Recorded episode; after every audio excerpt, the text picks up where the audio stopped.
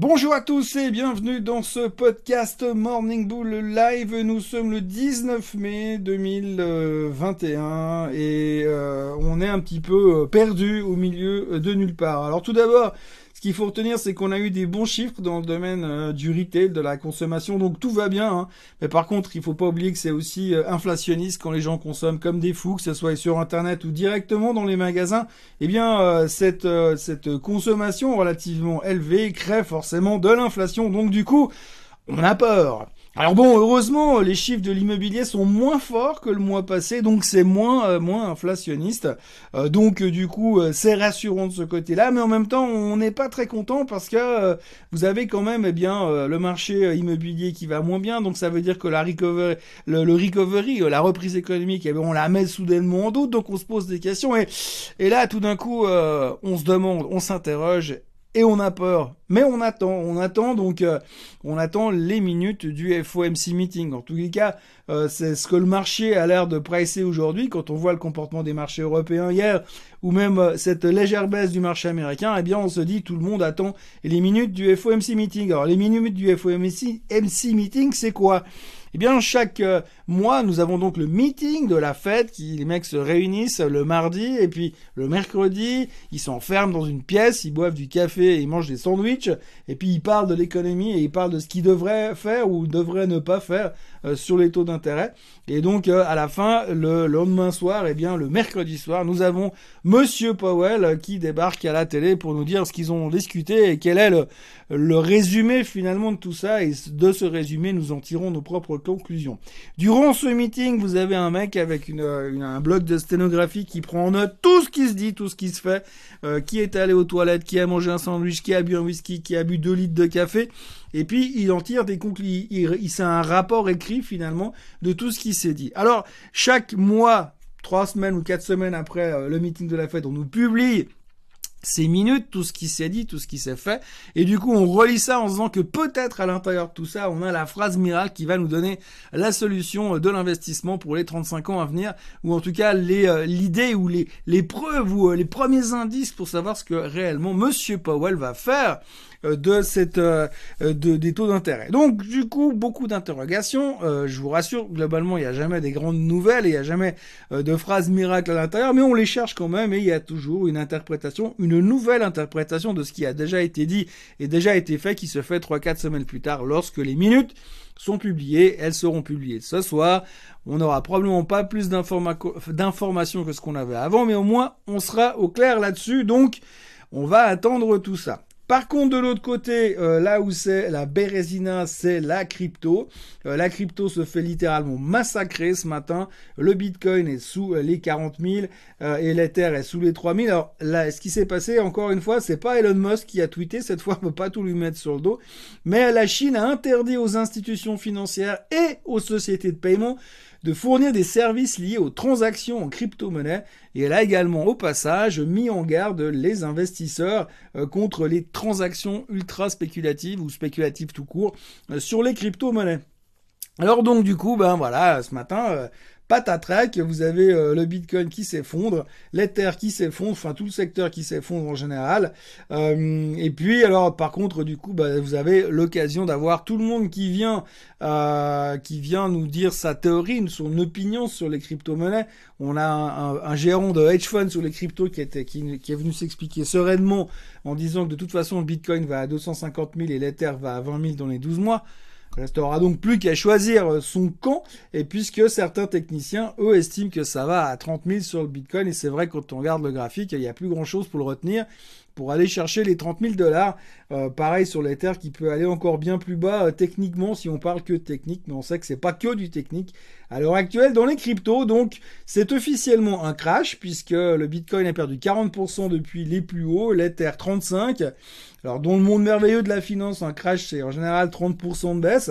Donc il restera plus qu'à que les banques centrales arrivent à la rescousse comme ils l'ont fait sur le S&P 500, sauf que cette fois c'est pas évident qu'ils viennent mettre les mains là-dedans. Donc du coup euh, voilà c'est sanglant ce matin, on verra comment ça se retourne. Jusqu'à maintenant à chaque fois qu'il y a eu un trou comme ça, les cryptos se sont bien bien bien reprises. Donc euh, affaire à suivre, mais en tout cas là la correction est violente. On peut que remercier Monsieur Elon Musk d'avoir initié la chose. Dans les idées du jour aujourd'hui, euh, mon idée principale, c'est de ne rien faire. Euh, on a vu surtout, euh, j'ai regardé pas mal de charts ce matin et je me suis rendu compte qu'il y avait beaucoup de techno qui s'étaient fait avoiner en, fin de séance. Donc gros sell-off sur la techno en, en fin de séance, mais aussi sur les values. Donc la théorie de la rotation de secteur là tout de suite ne fonctionne plus très bien. On a l'impression que les gens ils font du cash. Alors euh, la seule solution que j'aurais envie de faire là tout de suite en voyant ça, c'est d'acheter des poutres. Mais comme j'ai l'impression que les gens sont plutôt en train d'attendre ces, ces, minutes révolutionnaires du FOMC meeting pour prendre une décision pour la suite, c'est difficile. Mais quand je vois comment ça s'est terminé hier soir, quand je vois comment les futurs sont orientés ce matin, euh, j'ai pas trop envie d'aller mettre les mains dans la moissonneuse batteuse euh, pendant qu'elle est en train de tourner. Donc euh, je préfère me dire je ne fais rien ou alors à la limite j'observe l'or et l'argent. Je me dis que si vraiment j'ai l'envie absolue de faire quelque chose, j'irai de nouveau me positionner sur ce type de produit parce qu'on va forcément nous reparler de l'inflation. D'ailleurs on nous en reparle déjà ce matin. Mais euh, avec euh, l'arrivée de cette éventuelle inflation, on va chercher des hedges anti-inflationnistes. Et comme jusqu'à maintenant, euh, le hedge inflationniste anti-inflation moderne était le Bitcoin, ben peut-être que les gens ils vont se dire ah ouais mais attends là tout de suite, je vais quand même me mettre sur autre chose on notera euh, le bon comportement récent de l'or qui semble regagner un tout petit peu de ses, de ses lettres de noblesse. Donc peut-être quelque chose à faire de ce côté-là, mais franchement, euh, ça me va assez bien aujourd'hui d'observer euh, de loin ce qui est en train de se passer, surtout quand on a cette volatilité énorme dans le secteur des cryptos. Donc le maître mot de la journée sera plutôt prudence. Euh, la question du jour tourne autour de monsieur John Kenneth Galbraith euh, qui avait dit que les bulles spéculatives euh, étaient, enfin que le marché n'était qu'une session, une succession de bulles spéculatives. Et là, on me demande ce que j'en pense. Bah oui, je pense qu'effectivement, le marché, il y a des bulles spéculatives qui se succèdent au fur et à mesure des années. Mais entre deux, il y a des bulles market qui se succèdent. Donc, euh, dire que le marché n'est fait que de bulles, non, je pense que le marché est fait de boules et de bulles, si je peux me permettre, de bulles market et de bulles spéculatives. Mais l'humain est fait comme ça, c'est-à-dire qu'il y a toujours un moment cycliquement où on fait de l'investissement, où on se reconstruit après un crash ou après une correction massive. Et puis, durant cette période-là, on devient très prudent, très raisonnable. On parle dividende, on parle stabilité, on parle investissement long terme. Puis tout d'un coup, vous avez quelque chose qui débarque là au milieu, comme euh, les tech stocks en l'an 2000, comme euh, le subprime, comme euh, aujourd'hui la crypto, et tout le monde veut manger une partie du gâteau parce que ce qui nous intéresse fondamentalement, c'est d'investir 10 000 francs et de se retrouver multimillionnaire dans trois semaines. faire de l'investissement long terme et se la jouer Warren Buffett, ça intéresse personne fondamentalement. Par contre, devenir très très riche très rapidement, ça, ça intéresse beaucoup plus de monde. Donc du coup, quand tout d'un coup, il y a une opportunité qui semble se dessiner, tout le monde se jette dedans et tout le monde court derrière pour essayer de gagner beaucoup, beaucoup d'argent très, très vite et arrêter de travailler très, très vite également. Et c'est ce qui provoque un petit peu les bulles. Donc, en résumé, euh, ce que disait Monsieur Galbraith, c'est juste, mais il y a aussi entre deux beaucoup d'opportunités de bull market. Donc, si vous venez de seulement faire de l'investissement dans ces périodes de bulles, bah, vous serez probablement souvent extrêmement déçu parce que vous aurez une période euphorique et puis ensuite vous aurez le dégonflement de la bulle, comme on l'a vécu de multiples fois depuis, enfin, ce qui me concerne depuis 30 ans. Euh, par contre, si entre deux vous continuez à faire de l'investissement normal, eh bien vous aurez une performance qui sera relativement bonne euh, sur le long terme. L'exemple typique, c'est que moi, quand je suis rentré dans la banque en 1987, le Dow Jones, après le crash boursier d'octobre 87, valait 300 300 points. Aujourd'hui, il a plus de 30 000 et poussières.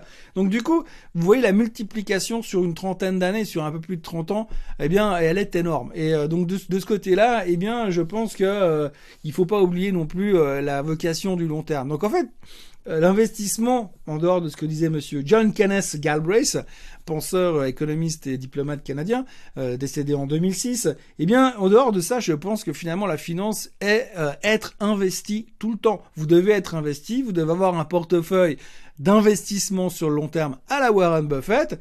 Et puis quand tout d'un coup il y a des bulles spéculatives, vous devez avoir un capital à haut risque qui vous permet d'aller jouer les héros dans les crypto-monnaies, mais pas être en dehors du marché pendant 20 ans et puis sauter dans la première bulle qui vient en disant cette fois c'est bon, je vais devenir très très riche.